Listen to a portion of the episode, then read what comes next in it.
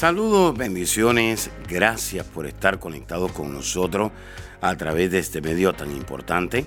Soy el pastor Kerwin Castillo, pastor del Ministerio Internacional El Rey Jesús en la ciudad de Cape. Y quiero invitarle a que reciba estas enseñanzas que de seguro van a edificar su vida, su liderazgo, su familia y van a transformar su vida espiritual, su economía y su salud física. El amor es muy importante. El amor, dice la escritura, que no deja de ser. Sin embargo, la escritura menciona y dice, has perdido tu primer amor. Así que la palabra de Dios no se contradice, sino que esa palabra cuando dice el amor no deja de ser, está diciendo que el amor no tiene fin, que el amor no tiene límites. Ahora bien, hay cosas que hacen que ese amor se apague. Por ejemplo, una herida que a veces recibimos en el corazón. Cuando una persona está herida, no puede sanar a otro que esté herido.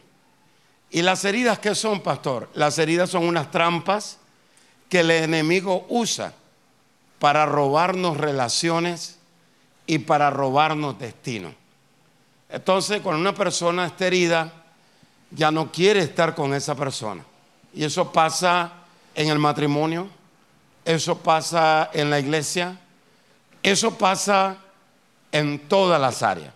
Entonces, el enemigo va a tratar de robar relaciones a través de una herida.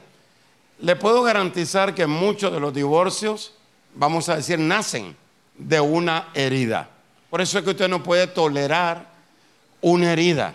Porque cuando usted tolera una herida, cuando usted contempla una herida, eventualmente usted va a romper relaciones con alguien. O alguien va a romper relaciones con usted.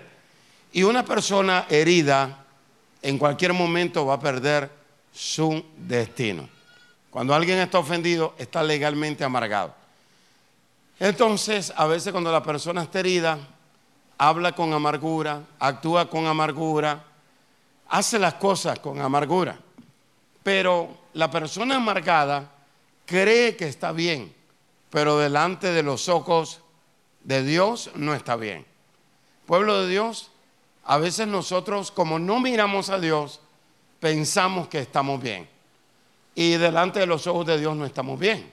Por eso es importante liberarnos, pero también hacernos un chequeo.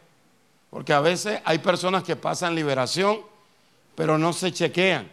Hágase un chequeo individual, un chequeo personal. Estoy mal en esto, necesito cambiar esto.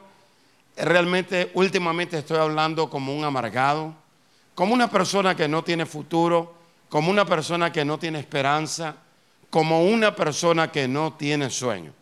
Entonces, muy importante, cuando alguien está herido, está legalmente amargado, pero delante de Dios no está bien. ¿Por qué? Porque la herida, la ofensa, es una trampa para caer. Y quiero que usted entienda esto.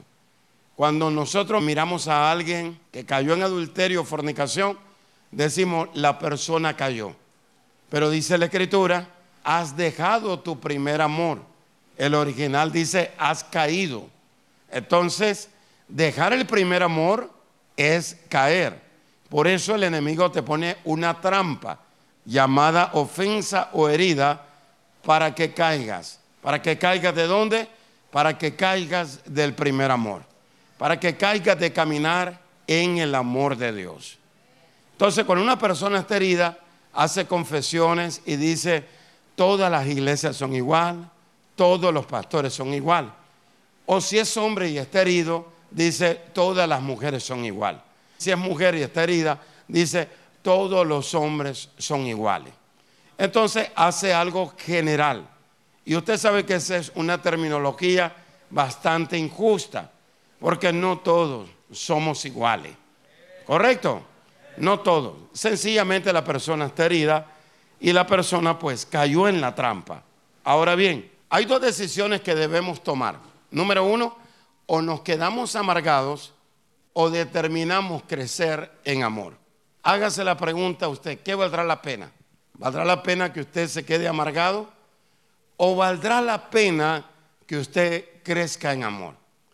Déjeme decirle algo, conforme los años he visto personas que crecen rápidamente en el Señor, pero hay personas que determinaron no crecer. Se quedaron con las mismas costumbres, las mismas heridas, se quedaron con las mismas actitudes. Es decir, hay personas que no quieren cambiar. Cuando usted crece en amor, algo sucede, algo cambia. Vamos a primera de Tesalonicense, capítulo 3, versículo 12 al 13. Dice, y el Señor os haga crecer y abundar en amor. Digan todos, es la voluntad de Dios que yo crezca en amor. Y el Señor os haga crecer y abundar en amor, unos para con otros y para con todos, como también lo hacemos nosotros para con vosotros. ¿Para qué? ¿Para qué necesitamos crecer en amor?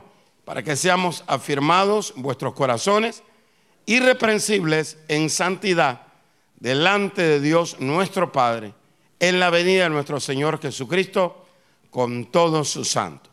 Así que la voluntad de Dios es que crezcamos y abundemos en amor.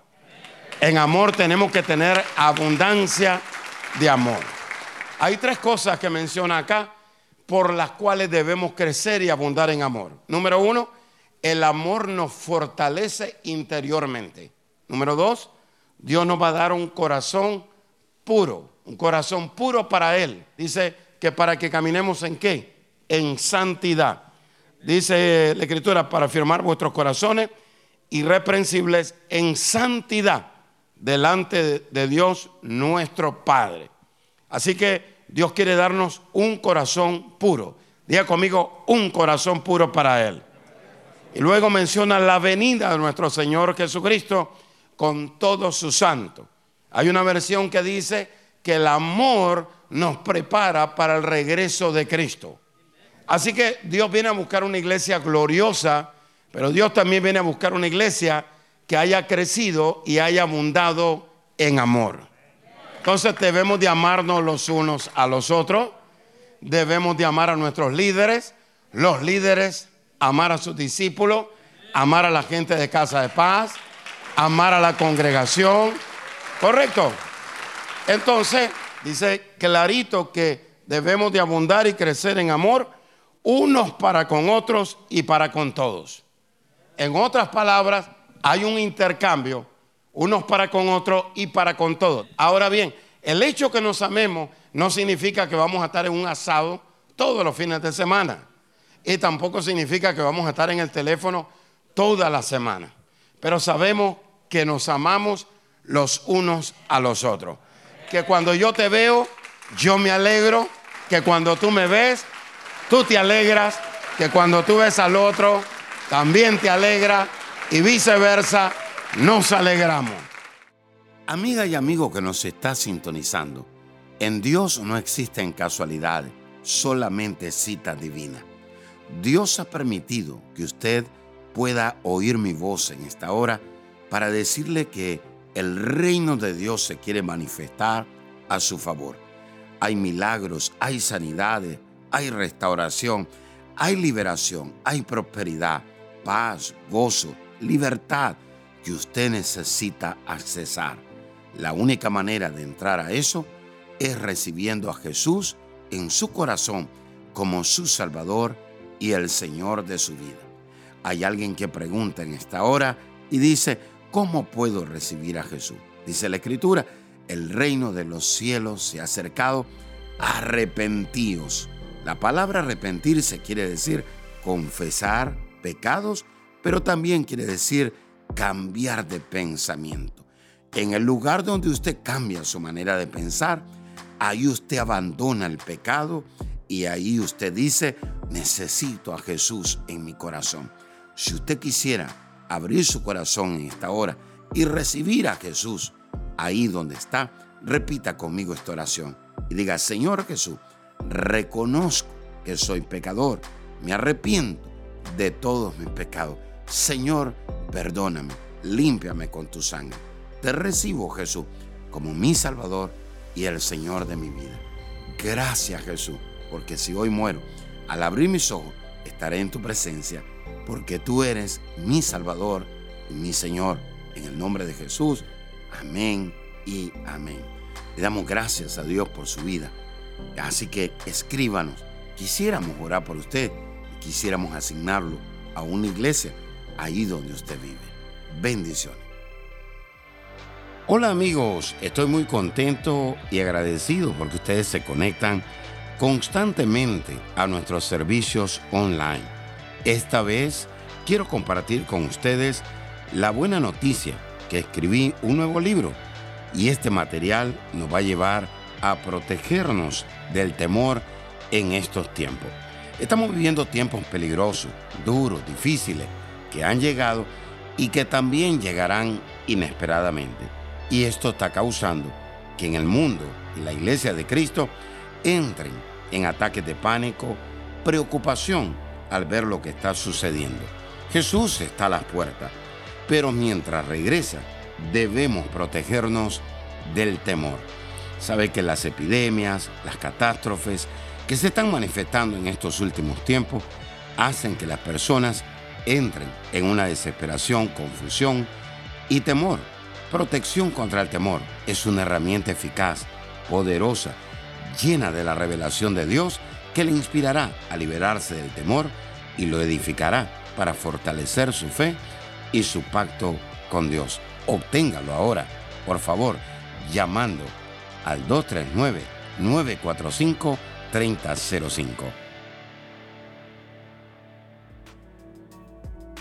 Gracias por escuchar a nuestro podcast. Si quisieras escuchar más o conectarse más con nosotros, visítanos a nuestra página de Facebook Apóstol Kerwin Castillo.